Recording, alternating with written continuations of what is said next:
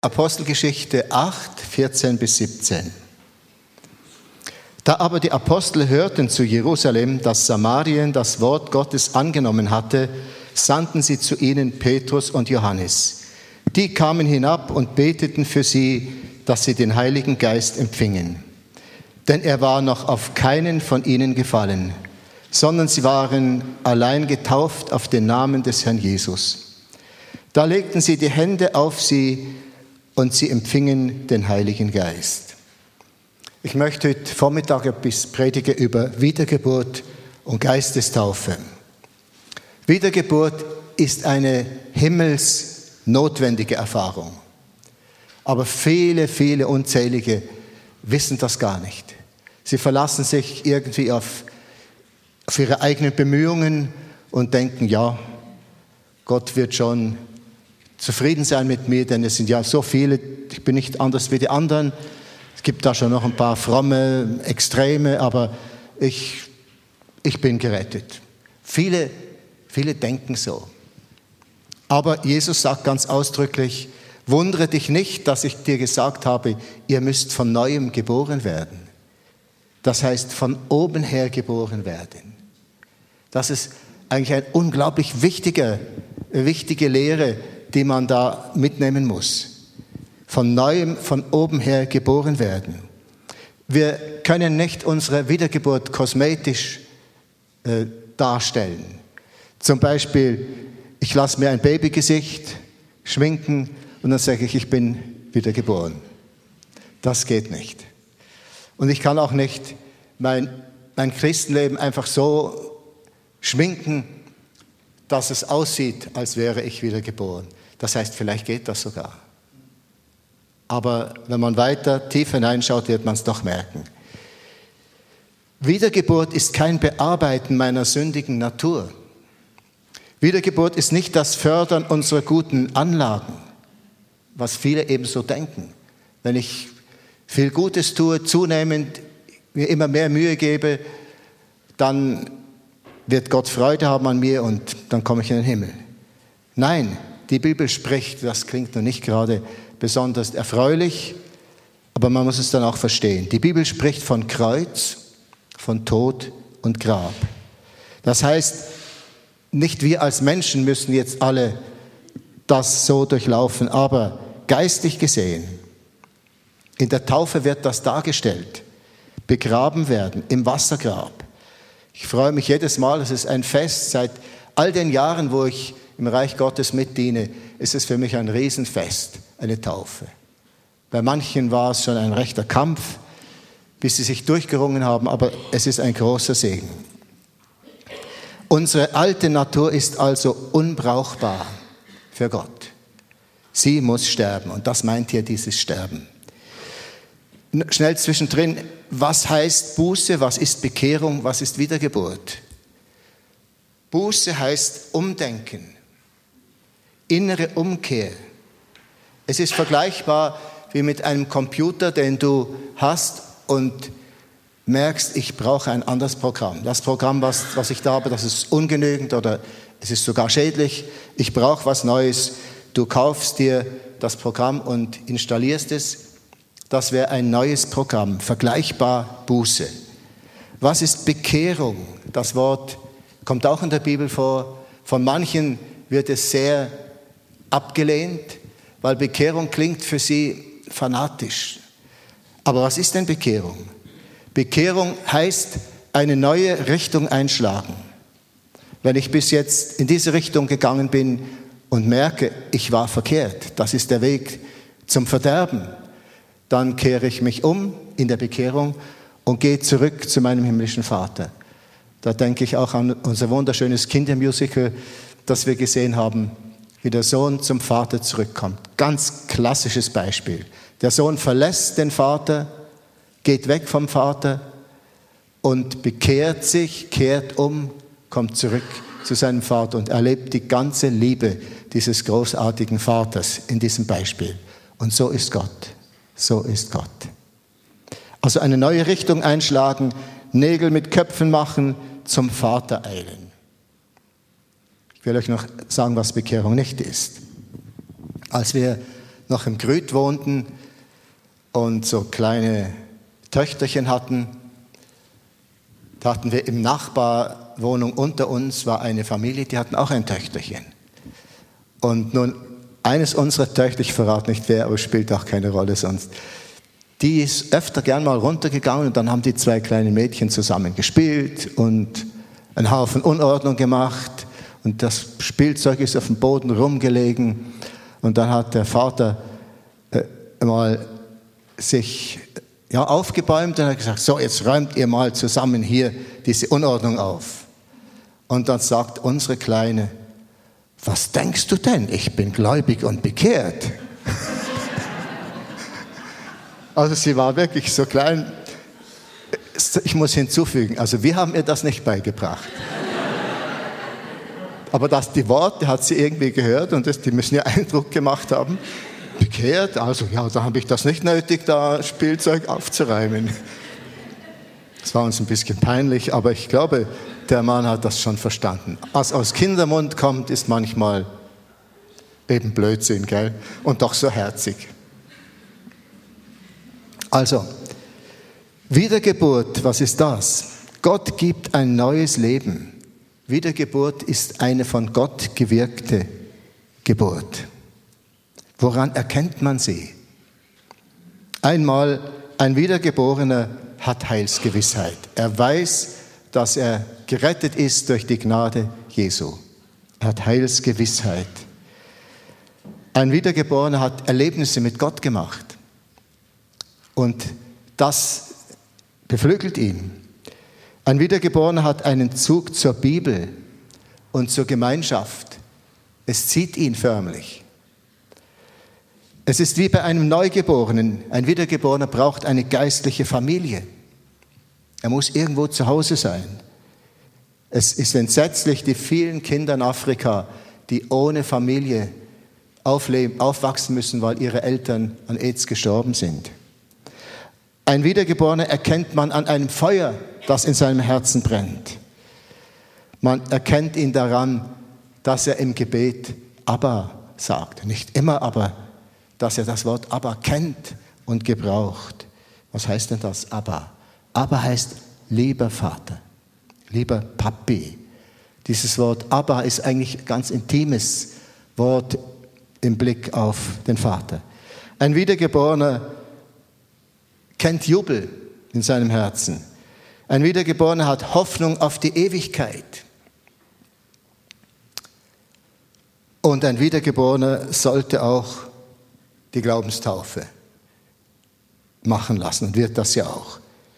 Die Wiedergeburt ist also eine Wirkung des Heiligen Geistes.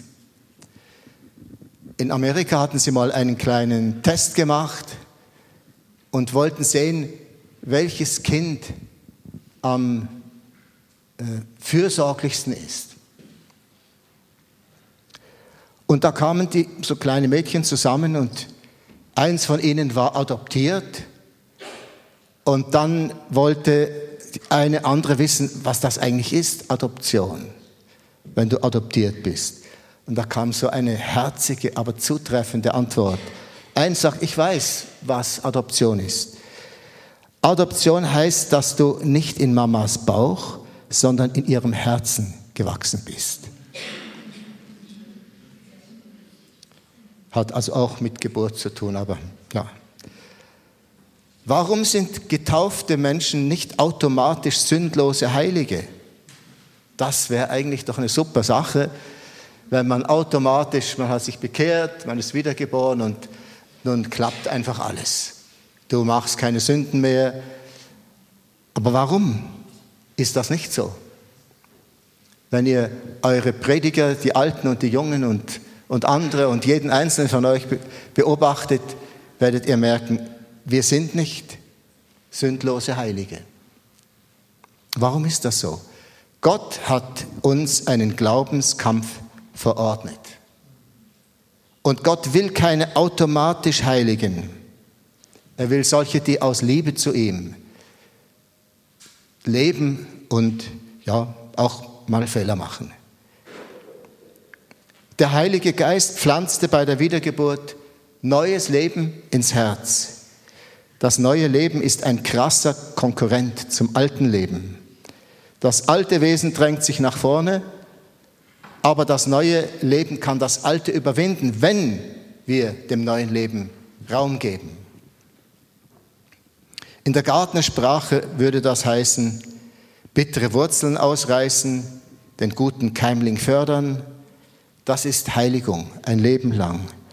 Manche Schädlingspflanzen scheinen ohne Ende bis zum Erdmittelpunkt runter zu wachsen. Du kannst sie nicht ausrotten. Und wenn du nur so ein kleines Stückchen übrig lässt und übersiehst, die kommt wieder. Zum Beispiel die Baumtropfen, falls ihr das kennt.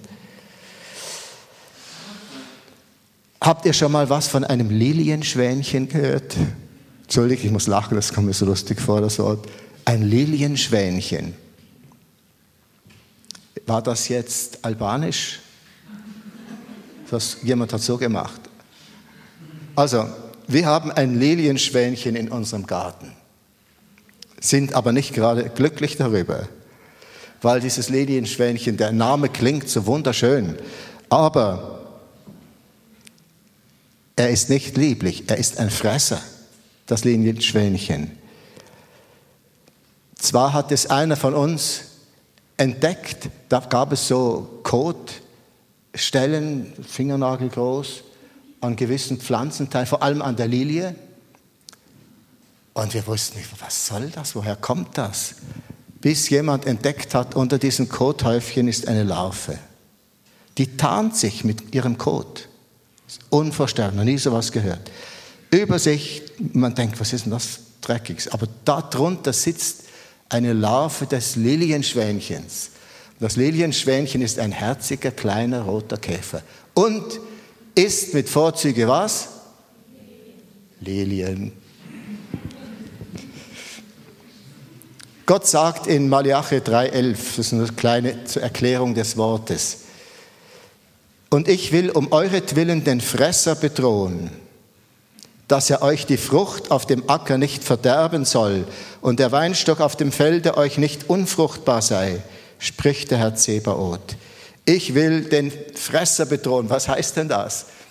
Gott will dem Ungeziefer wehren. Sie dürfen nicht die Ernte seines Volkes zerstören. Gott will sie segnen mit einer guten Ernte und sie sollen genug zu essen haben und, und so weiter. Ich will den Fresser schelten. Vielleicht müssten wir das mit dem Lilienschwänchen auch mal machen. Ja, zu welchem Herrn oder welchem Herrn unterstelle ich mich im Gehorsam? Dem Herrscher des Bösen oder Jesus? Hier ist eine ganz wichtige Stelle. Im Römer 6, Vers 11 heißt es, haltet euch dafür. Oder eine andere Übersetzung sagt, genau so müsst ihr von euch selbst denken. Wie denn? Ihr seid tot für die Sünde. Aber weil ihr mit Christus Jesus verbunden seid, lebt ihr für Gott. Also haltet euch dafür. Das andere Wort, genauso müsst ihr von euch selbst denken. Als ganz am Anfang der Menschheit kein seinen Mord vollbracht hatte, hat ihn Gott gewarnt und gesagt, der Feind klopft an deine Türe, aber du antworte nicht, du wähle anders. Und ich glaube, so ist das zu verstehen. Haltet euch dafür, nicht bildet euch was ein, sondern im Glauben. Haltet euch dafür, entscheidet euch immer wieder neu. Vielleicht kann man es auch so sagen, um das besser auszudrücken. Frage, meint das sich selbst einzureden? Also jetzt rede ich mir ein, dass ich, ja, wo habe ich die Stelle? Dass ich tot bin für die Sünde, das rede ich mir jetzt ein. Nein, so dürfen wir es nicht verstehen.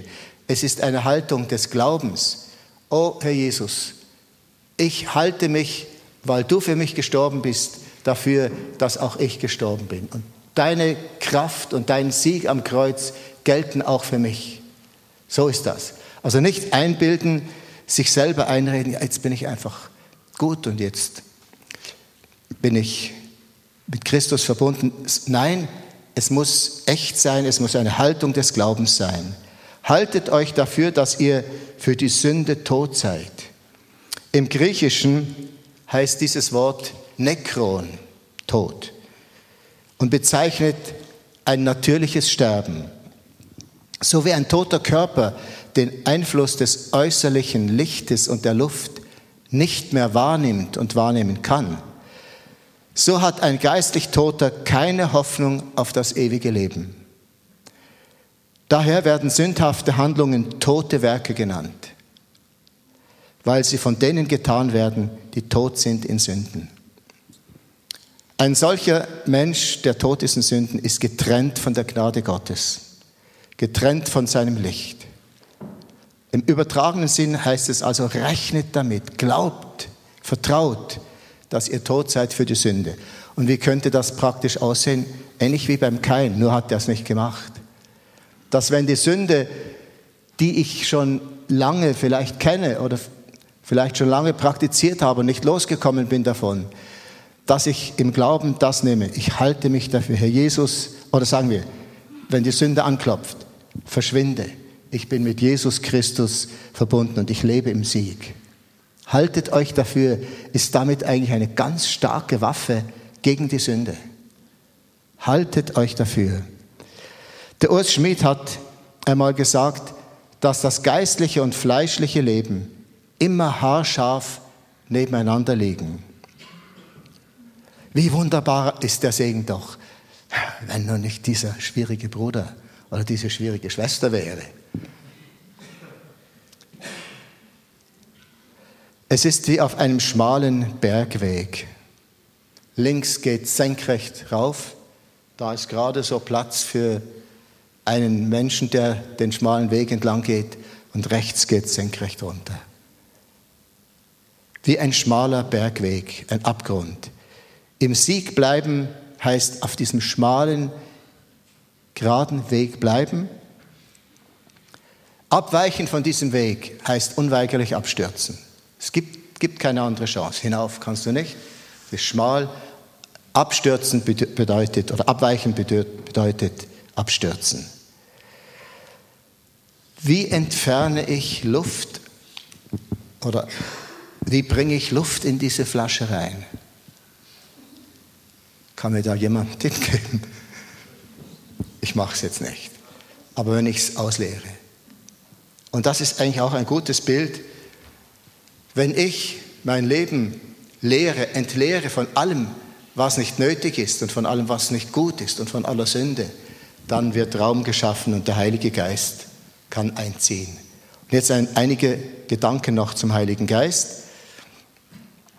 Wiedergeburt ist die Himmels, eine himmelsnotwendige Erfahrung. Die Geistestaufe ist eine nötige Dienstausrüstung. Taufen, griechischen Bapto, und da werden verschiedene Bedeutungen dieses Wortes gesagt. Bapto, also Taufen heißt untertauchen nicht bespritzen, mit Wasser besprengen. Bapto heißt untertauchen. Es ist aus der griechischen Praxis der Färberei. Sie haben das Färben von Stoffen, Bapto genannt. In Farbstoff tauchen, hineintauchen, ganz. Wenn das nicht geschieht und der Stoff nicht gründlich äh, durch, durchdrungen ist, dann hast du nachher Schwierigkeiten. Wenn du das Tuch auseinanderbreitest und es trocken ist, hast du da Flecken drin wo die Farbe nicht hingekommen ist. Und darum heißt Taufen Bapto untertauchen. Es heißt färben. Weitere Bedeutungen sind vernichten, ertränken, reinigen. Matthäus 3,11 Ich taufe euch mit Wasser zur Buße, aber nach mir kommt, aber der aber nach mir kommt, ist stärker als ich, und ich bin nicht wert, ihm die Schuhe zu tragen der wird euch mit dem Heiligen Geist und mit Feuer taufen. Das ist diese Geistestaufe, von der wir sprechen. Diese Begriffe werden auch auf die Erfahrung mit dem Heiligen Geist gebraucht.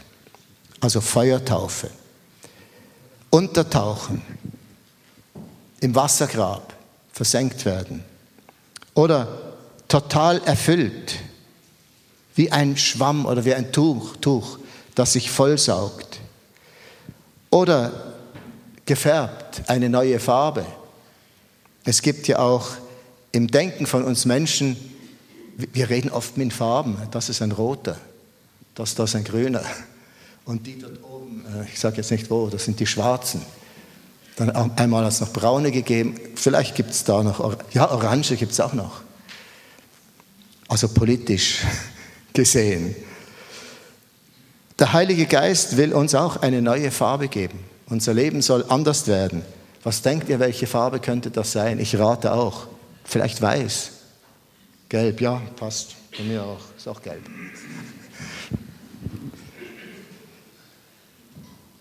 Vernichten, das Wort wird auch gebraucht. Das sündige Wesen. Meine Frau erzählte aus ihrer Vergangenheit, oder hast du selber auch gehört, da war eine Taufe und als man das Taufwasser leerte, fand man am Boden des Taufbassins eine Pfeife, Tabakpfeife. Da hatte jemand sein altes, seine alte Gewohnheit vernichtet und hat sie versenkt. Vielleicht eine gute Idee für die Nächsten, die sich taufen lassen.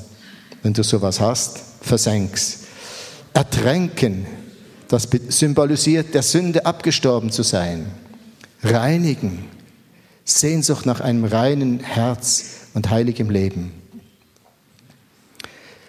Ich will es ein bisschen zusammenraffen. Wie erkennt man die Geistestaufe? Ähnlich wie am Pfingsttag und wie in der Apostelgeschichte.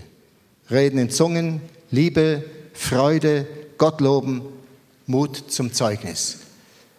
Bevor sie mit dem Heiligen Geist erfüllt wurden, haben sie sich verschlossen hinter den Türen. Aber als sie erfüllt wurden mit dem Heiligen Geist, da gab es kein Einschließen mehr, da gingen sie hinaus auf die Straße und haben den Leuten gepredigt. Geht es auch ohne Geistestaufe? Vielleicht auch eine interessante Frage in unserer Situation. Bruder Zopfi hat mal vor einigen Jahren gesagt, es gibt zwei Bewegungen und ihre Haltungen zur Geistestaufe. Die erste Bewegung muss in Amerika gewesen sein oder England. Die haben gesagt, die hatten die Haltung, seek not, but forbid not. Das heißt, suche nicht, suche nicht die Geistestaufe, verbiete sie auch nicht. Irgendwie so ein, ein Mittelweg. Und diese, diese Bewegung hatte damals 15.000 Mitglieder. Und dann gab es eine zweite Bewegung, die lehrte die Geistestaufe und das Reden in anderen Sprachen als nötig.